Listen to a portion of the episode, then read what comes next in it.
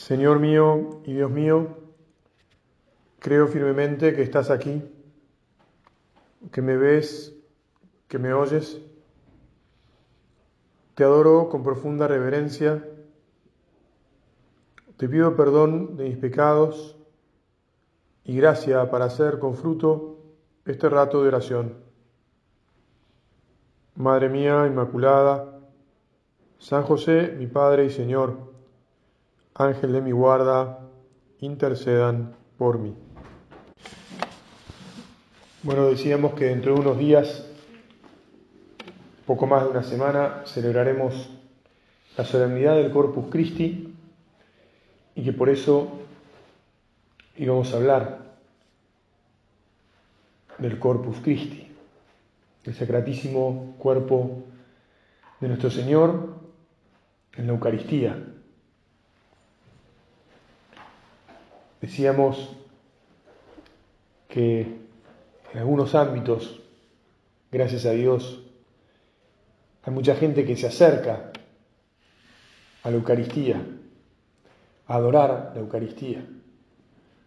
Hace tal vez, digamos por decir un número, 25 años, la práctica de la adoración eucarística no estaba tan difundida y antes todavía menos. Gracias a Dios, con el correr del tiempo, tal vez como uno de los frutos del Concilio Vaticano II, se ha vuelto, se ha extendido la adoración, a veces por un tiempo determinado, otras veces permanente en muchas parroquias en todo el mundo.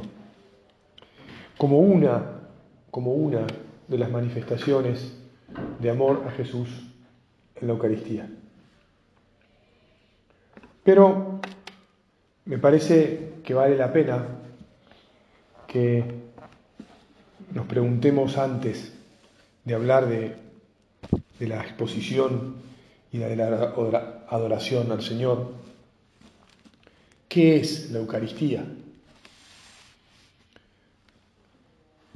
Porque en la medida en que sabemos mejor delante de quién nos ponemos, delante de qué nos ponemos cuando nos disponemos a adorar al Señor, en esa medida vamos a, a sacar más fruto para nuestra vida, vamos a querer continuar viviendo cada vez más de esa acción, que no es entonces solo esa acción de adoración, porque vamos a hablar de todas las acciones que implican que, que se pueda adorar a Jesús en la Eucaristía. Y entonces vamos, a, vamos a, a, darnos cuenta que no es lo único, sino lo primero, el darse cuenta, para que después se mueva nuestro corazón y nuestra, y nuestra vida, nuestro hacer, en, postra, en postrarnos frente a nuestro Dios y alabarle, alabarle como queremos hacer para, por toda la eternidad en el cielo. Lo primero entonces que es la Eucaristía es la renovación incruenta del sacrificio del Calvario. Cada vez que nos ponemos delante de Jesús sacramentado, nos estamos poniendo, si es durante la celebración de la misa sobre todo, pero también cuando comulgamos, también cuando recibimos la bendición con el Santísimo, también cuando le adoramos expuesto en la custodia o incluso en el copón. Todas esas veces estamos presentes de un modo incruento, pero presentes en el sacrificio del Señor en la cruz. Es decir, estamos presentes delante de la expresión máxima del amor de Dios por nosotros. Muchas veces, como te imaginarás, en el hospital, que la gente sufre tanto porque está enferma y muchas veces se enferma, enferma mal y, sufriendo y, con dificultades para entender por qué sufre tanto. Me apoyo en el crucifijo que gracias a Dios hay en las habitaciones y, de la manera que sea más oportuna, procuro decirles, ¿vos te parece que un Dios que se compromete hasta este nivel, hay unos crucifijos muy bonitos, muy, muy piadosos, muy, que se ve el Cristo sufriendo, pero bien, en la cruz, ¿vos te parece que alguien, que un Dios que llega a esto, es alguien que no está interesado, que se ha olvidado, que no nos quiere, que no le preocupamos, ¿te parece? No, frente a la evidencia, frente a la evidencia, frente a la evidencia te decía, la gente acepta que efectivamente Dios no está desinteresado de nosotros, que efectivamente lo que hay que hacer en vez de atajarse de Dios es acercarse a Dios. En vez de desconfiar de Él, hay que confiar en Él. Por eso es que tenemos que saber que la Eucaristía, la celebración de la Eucaristía, es en primer lugar eso.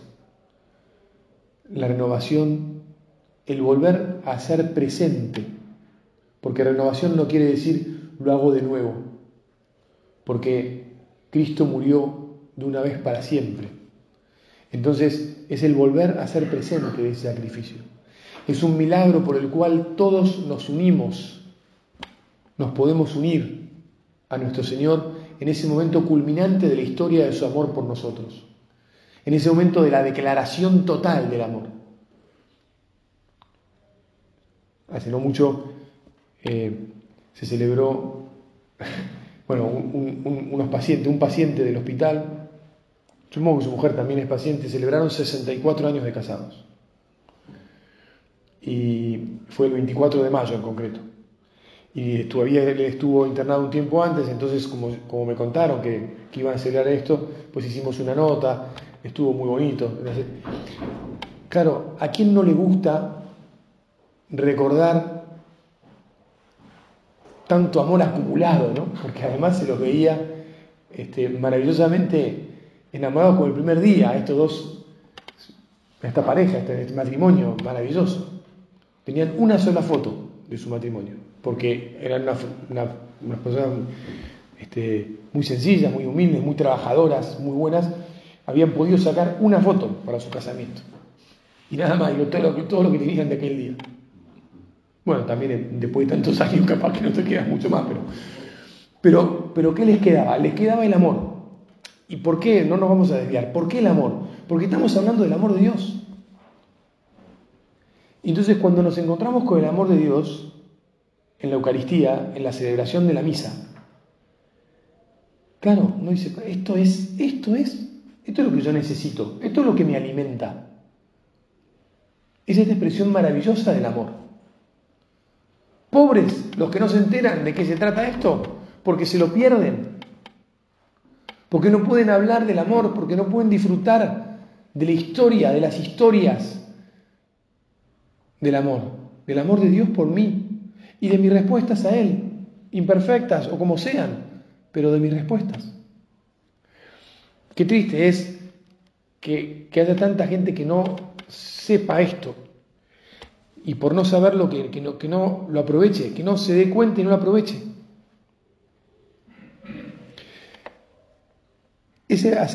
Lo que se hace presente es la muerte, la declaración de amor y la resurrección. Es todo el misterio pascual. Es decir, no es algo que termina mal, es algo que termina maravillosamente. Nuestra fe termina maravillosamente. ¿Viste cuando este, habla hoy en día que así como hay gente que, todavía, gracias Señor, hay mucha gente que, no, quizá no se sabe, no, le da lo mismo, le parece que no le hace falta, este, mete todo en una misma bolsa, ¿no? está desencantada con las instituciones, mete todo dentro de la institución y dice, no, bueno, ya está, y voy viviendo. ¿Cómo van viviendo? Van viviendo, tristísimamente van viviendo. ¿Cómo se puede vivir sin el amor de Dios? Sin saber de este Dios que nos amó hasta la cruz muriendo de la, muerte, de la manera que murió y que venció a la muerte a la que todo el mundo le tenemos miedo o todo el mundo le tiene miedo y sufre por, cuando la ve venir. Porque cuando sos joven o cuando te parece que no te toca, que no te va a tocar, que sos el intocable, los intocables, claro. Pero después cuando, cuando hay un momento en que, epa, ahora, ¿qué pasó? Y entonces ahí no tenés, que, no tenés al resucitado, no tenés al vencedor, no estás en el equipo que gana. Y entonces, claro, ahí sí hay arrugue de barrera. Pero en cambio, acercarnos a la Eucaristía supone acercarnos a la resurrección del Señor. Y saber, te insisto, que estamos en el equipo vencedor. Estamos de la mano del gran Rey, del todo el universo, que viene glorioso. Esto es increíble, es la celebración de lo, más increíble. Claro, yo entiendo perfectamente que haya muchas personas, claro, a cualquiera me dirá son una minoría, no importa, que están dispuestas y quieren participar de la Santa Misa a diario y si no pueden a diario porque algo se los impide, todas las veces que sea posible. Y también entiendo perfectamente que haya gente que lo va entendiendo paso a paso, porque, a ver, no se trata de que alguien, no sé, que piense, sí, la verdad que esto está tan claro, que, le voy a decir a un amigo, mirá, vos lo que pasa es que tenés que empezar a a misa todos los días, cuando, cuando hace por ahí años que no van ni los domingos, entonces claro, todo supone un proceso de acercamiento, como decíamos antes con la confesión, ¿verdad? Un proceso. Pero, pero, pero ese proceso, naturalmente, nos, nos va abriendo los ojos, nos va abriendo el corazón, nos va haciendo comprender que, mirá, esto es lo más inteligente, lo más sabio, lo más rico, lo más maravilloso que puedo hacer, en lo que puedo dedicar mi tiempo. ¿No sabes qué? Me vi la serie no sé qué, no sé cuál. Tengo un grupo de amigos en el que cada tanto este, mandan un mensajito, hay que ver tal serie, no sé cuántos capítulos, impresionante, espectacular, no sé cuántos, no sé qué. Dejen de perder el tiempo, tengo ganas de poner yo. Vayan una vez a misa al año, muchachos. Horas y horas perdidas viendo series. Por más excelente que puedan ser, mirá. O partidos de, de fútbol, de rugby. Ahora está, viste, la, Euro, la Euroleague, ¿cómo se llama? La Euroleague. La liga, una liga, una liga de, selecciones. Cada, cada dos por tres entran las habitaciones en, en el hospital y están viendo un partido entre seleccionados europeos. Bueno, van a. Alguna vez les comenté aquello de que mi madre decía que papá veía los partidos de la pelotita cuadrada, ¿no? O sea, va a haber un día campeonato de pelotita cuadrada y vamos todos a ponernos, bueno, todos no, gracias Señor, pero, pero va a estar la gente viendo los partidos de la pelotita cuadrada como, qué espectáculo. Olvidados de que hay Dios y olvidados de que hay prójimo.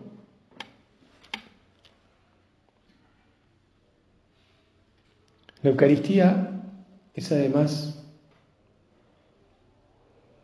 el alimento para la vida eterna.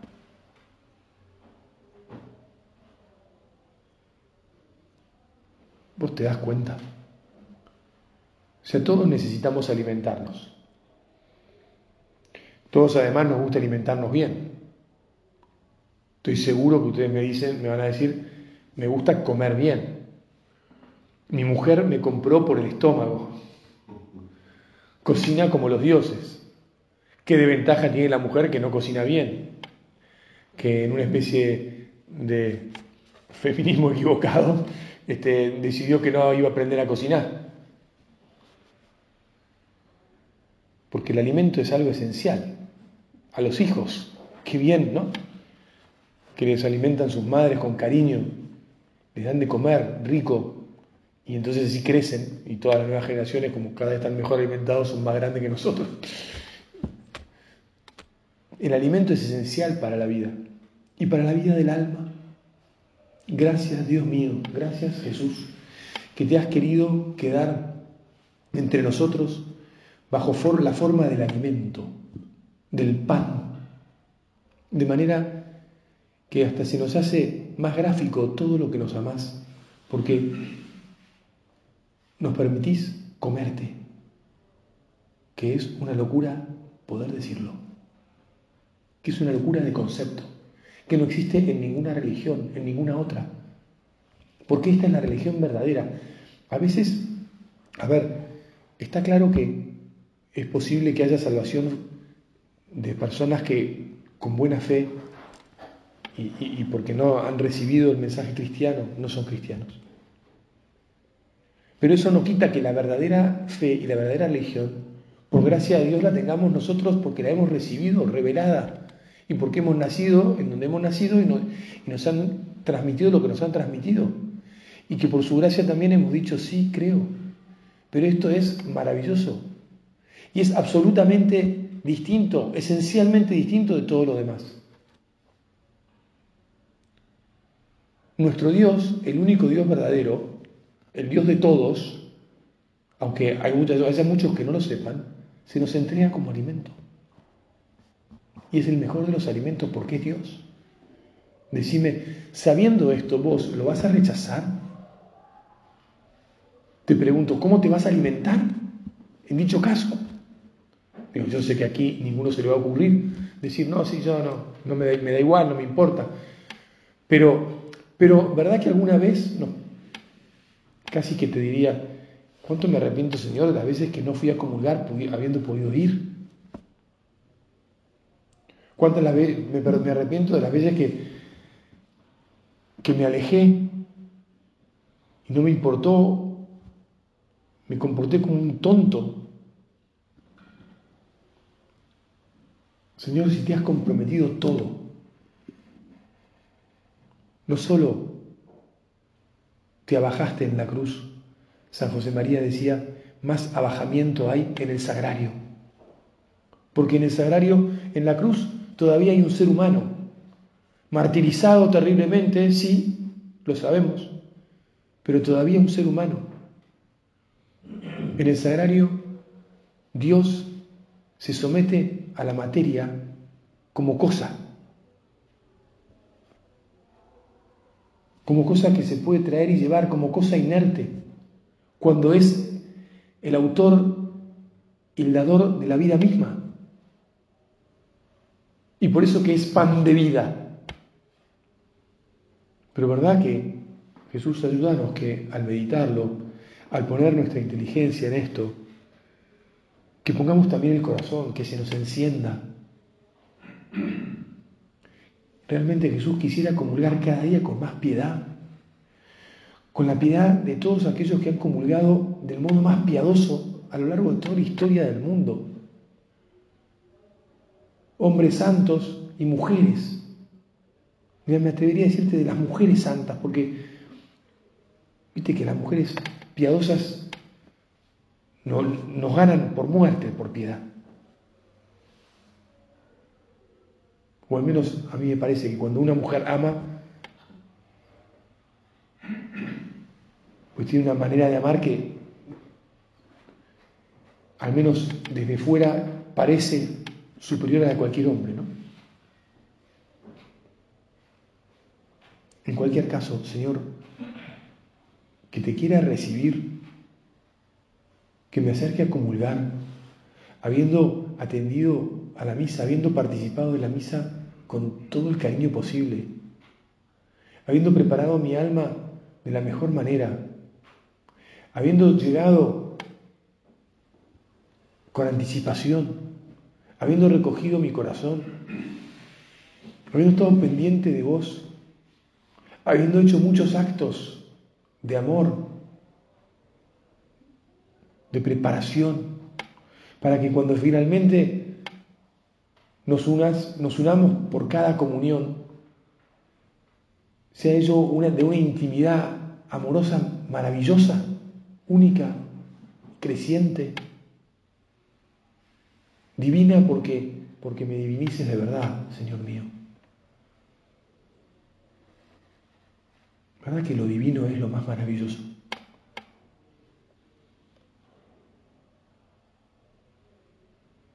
el alimento divino, el alimento de la vida eterna. Gracias, Señor. ¿Cuántas veces te doy gracias porque te puedo recibir? ¿Cuántas veces te pido perdón porque no te agradezco bien? Ahora te pido perdón porque cuando te recibo muchas veces no te agradezco bien, no te acojo, no te canto, no te bailo, no te, no te digo que ahí en mi corazón, donde siempre estás, pero cuando te recibo estás de un modo tan especial. Claro, porque también esa es otra que algunos que confunden, ¿verdad? Que podríamos confundir. El Señor sí habita siempre en nuestra alma en gracia. Pero las presencias de Dios son diferentes y la presencia de Dios en la Eucaristía, verdadera, real, sustancial, es diferente de la presencia habitual en el alma en gracia. Y en el momento de comulgar y mientras las experiencias sacramentales todavía están dentro nuestro de ese modo tangible, hasta que se disuelven en nuestro cuerpo, en nuestro estómago, pues somos sagrarios ambulantes. Conocerás aquella anécdota del hombre que se retiraba de la iglesia rápido, ni bien comulgaba, e incluso antes de la bendición final del sacerdote. Hasta que un día el sacerdote, no, me acuerdo cuál era el motivo que llevaba a ese hombre a retirarse, pero un día el sacerdote ah, convenció, le, pidió a dos monaguillos uno que llevara velas y otro que llevara una campanita. Y les dijo, cuando salga este señor, ustedes se van detrás de él con las velas y con la campanita. Volvió el otro, ¿qué hace, no? No sé si era tiempo de guerra o qué, qué pasaba, pero tal vez era tiempo de guerra y el hombre quería pasar el menos tiempo posible en la iglesia por si las dudas, porque era persecución y guerra, me parece la guerra civil española, o, momentos turbulentos, aquellos tiempos. Mirá, es que vos no te das cuenta, le dijo el cura, que, te estás llevando a Dios. ¿Qué importa todo lo demás? Y nosotros, Señor, nos queremos dar cuenta. Queremos cuidarte mejor. Queremos hacer sonar no campanitas, sinfonías. Sinfonías de los mejores músicos de todos los tiempos, todas al mismo tiempo tocadas por las mejores orquestas, dirigidas por los mejores directores. Queremos que todos los ángeles del cielo te canten y te bailen en nuestro corazón cada vez que te recibimos y que estés ahí como te mereces, porque de esa manera también nos estarás vos, porque es así, llevando al cielo, nos llevas al cielo, nos das la vida eterna, nos la vas dando cada vez que comulgamos, nos vas metiendo en el cielo cada vez que te recibimos.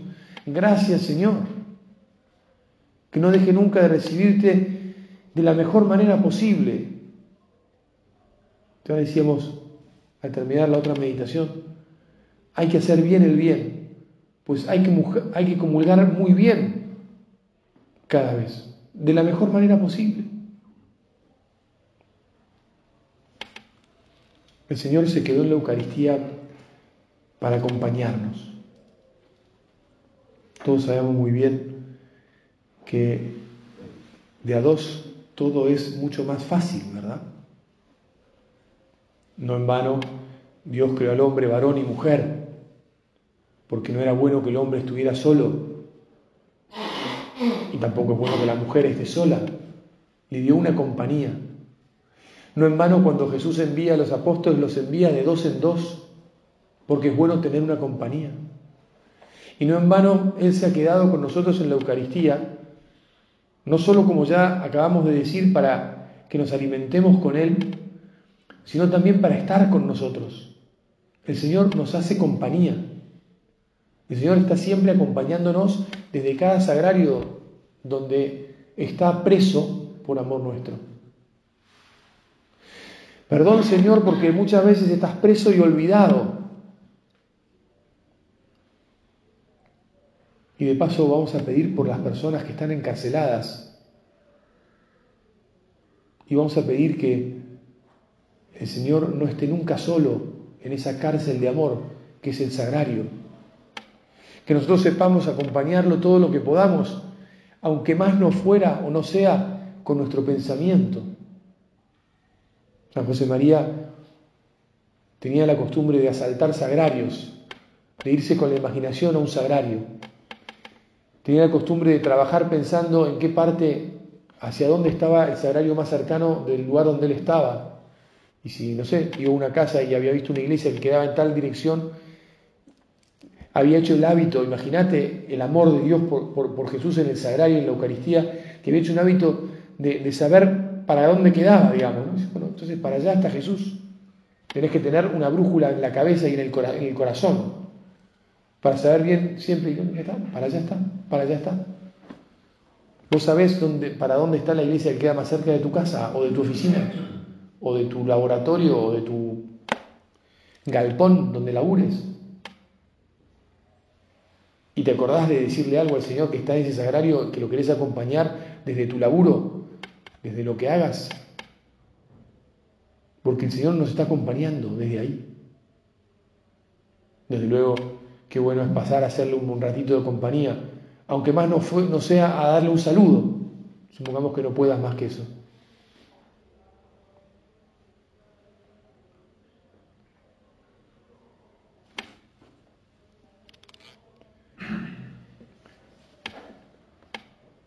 Bueno, vamos a ir terminando, vamos a ir diciéndole al Señor que queremos adorarlo en su cuerpo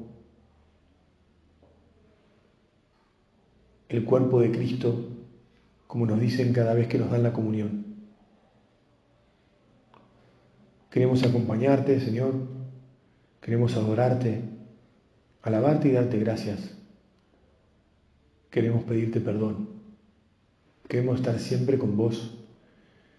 Queremos estar unidos de tal manera que todos nuestros problemas, todas nuestras angustias, todas nuestras dificultades, y también todas nuestras alegrías, todos nuestros triunfos, todo lo que nos va bien, lo compartamos con vos, porque es así gracias a vos. Para que nos consueles y para que nos divirtamos, para que celebremos, para que vivamos siempre contigo en esta tierra, de manera que podamos vivir con vos eternamente en el cielo, el día que nos llames a tu presencia y después del juicio universal el día que vengas a buscarnos con gloria. Confiamos en que nos nos vas a dar este amor y que este amor nos meterá por tu, por tu gracia, por tu regalo, por tu don en el cielo para siempre, para siempre. Que la Virgen maestra de la Eucaristía, que está siempre junto al sagrario, nos ayude a no separarnos nunca del Señor en el sagrario. Te doy gracias, Dios mío, por los buenos propósitos, afectos e inspiraciones me has comunicado en esta meditación. Te pido ayuda para ponerlos por obra. Madre mía Inmaculada, San José, mi Padre y Señor, Ángel de mi guarda, intercedan por mí.